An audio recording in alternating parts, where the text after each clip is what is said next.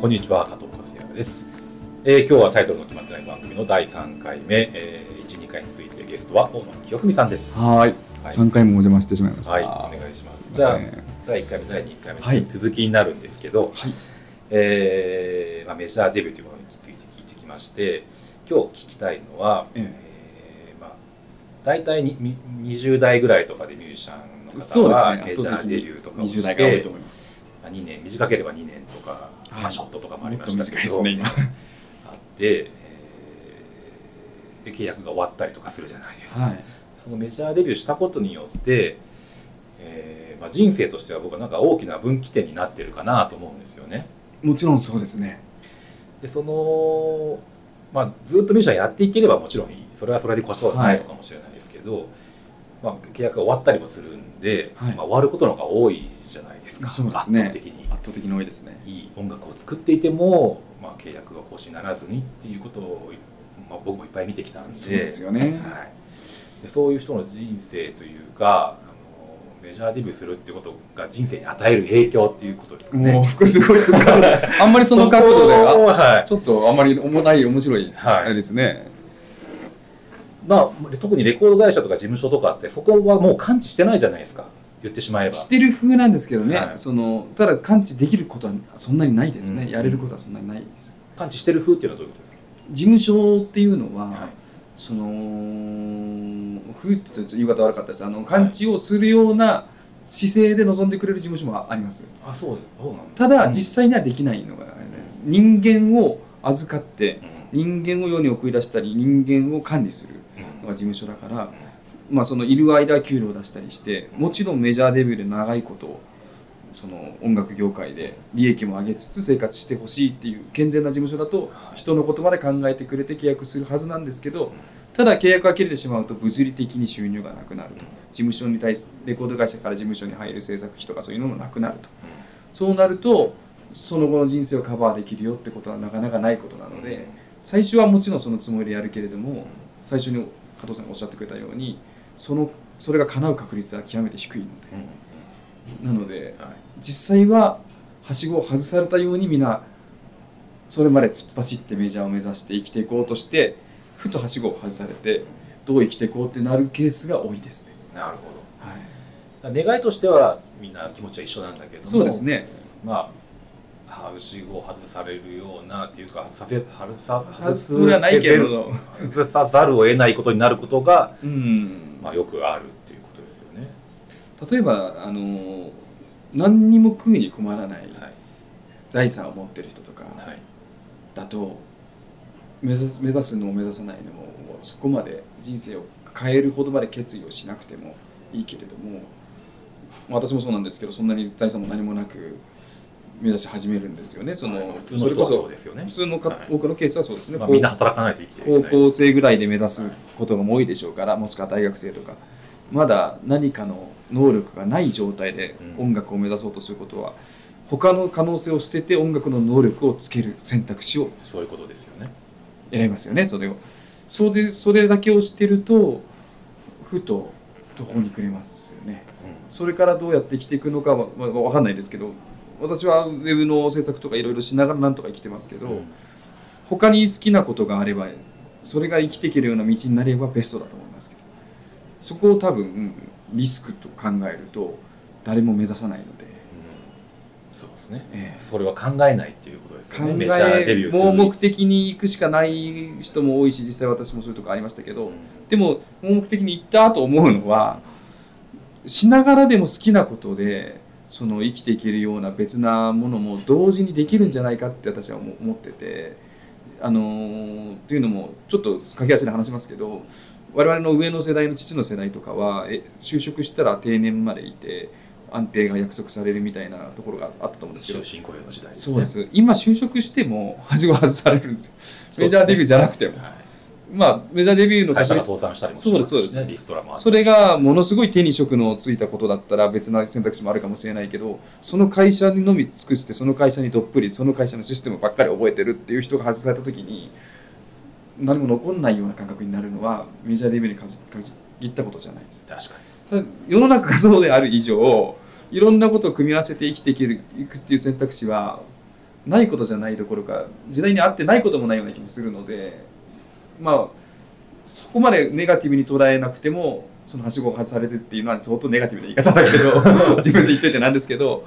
ちょっと普通の人とは違うけど、まあ、ミュージシャンという社会経験はしたわけなので、そうですそうです。それで多分経験することは他とは違うかもしれないけど他にないものもあるので、それを生かして多分他の道で成功してる人もいれば、うん。またミュージシャンに返り咲く人もいれば、まあ、ライフワークとして音楽はずっとやりながら別な食い縁でなんとかやっていく人もいますしそればっかりはそこまで悲観的になる必要はないですけど盲目にやりすぎると危ないのは確か。そうですよね。一般的な社会経験が全くないままそうです。じゃあ改めて20代後半だったり下手したら30代とかで社会に出されるっていうのは今多いですよねその、ね昔は10代でデビューして223で契約切れみたいな若若い人も多かったですけど今だんだんこう27とかでも若者ですよね。27でデビューするパターンもありますしね、すごく多いんですよね。多いですそれで23年契約だと30代で放り出されるから30代でさて音楽以外の何があるだろうなった時にやや怖い。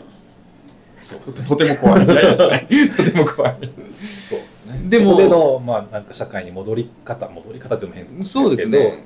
難しさっていうのは、ままああ、年齢が高くなると出てくる難しいですけど、うん。ただそこをあんまり悲観的にやると多分他の道も何も選べなくなるので私個人としてはミュージシャンを目指しながらなんかいろいろ書店私本屋好きなんですけど書店行ったらいろんな仕事につながるような雑誌があったり、うん。まあまあ映像やウェブやもしくはその会計や経理やいろんなジャンルがありますよね。そのはい。資格もいろんなのあるじゃないですか、はい。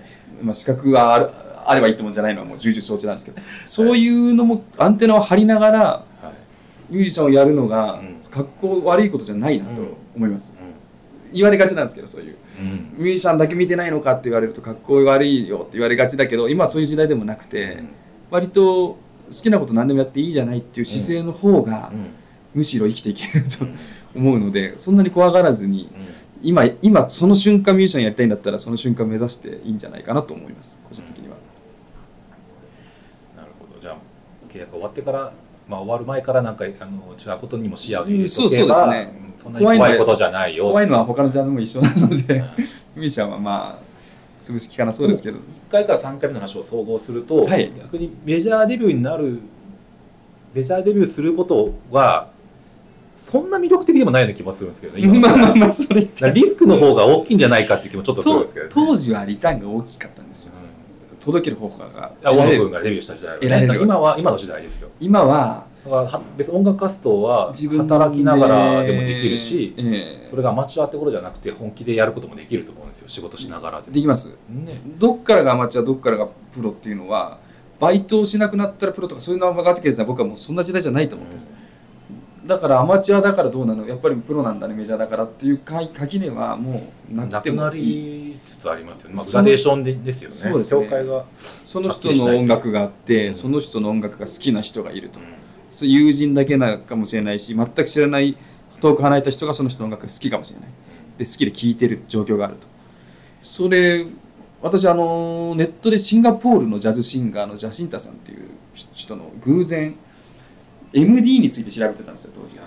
すぐ話しますから、はい MD の中から調べて音がいいらしいぞっていうネットの何かの書き込みを見て偶然見えたシンガポールのシンガーのジャシンタさんっていうのを見つけて今でも聞いてるいつも。そういう出会い方はジャシンタさんは多分有名な人なんですけど有名じゃなくても知らないですよねジャシンタさんって。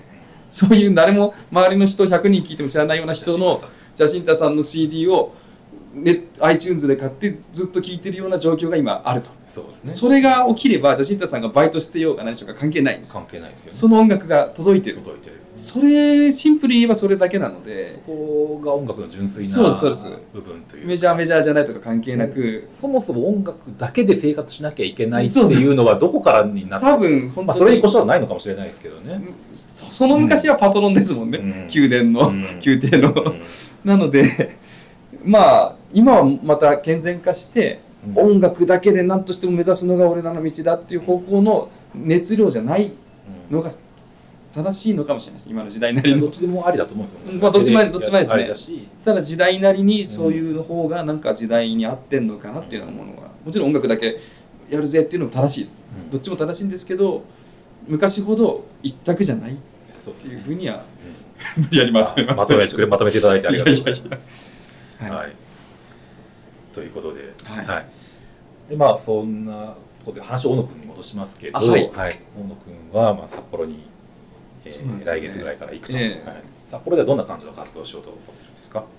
まあ東京にも来るとは思いますけど、はい。ライブ中心の活動はそもそも東京でもやってなかったので音源を作ってネットに上げたりするようなシンプルな形で発信はし続けてないなたいなと思ってるんですけどあっちには音楽仲間も多いんですよね、うん。札幌時代に培った仲間がみんな今言ったあれじゃないですけど介護の仕事とかもしながら音楽やる人がいたりいろんな仕事やりながら音楽やる仲間たちがいるので今は結構東京では一人でやることも多かったけど、今は単純に楽器や歌を楽しむところに一旦戻って考えたいなと思うので、そういう仲間たちとも自分一人でもいいのでもう単純に演奏と歌を楽しみたいなと思うので、うん。そこからスタートしてどんな形になるのかは自分でも想像つかないです、うん。えいいですねでもね。え、そうですか、うん、いいと思いますそんなにあれですけどでもきすごい楽しい想像は札幌ではついてるのでた今から楽しみではあります東京の、あのー人ってなんかやっぱちょっと疲れてますかね？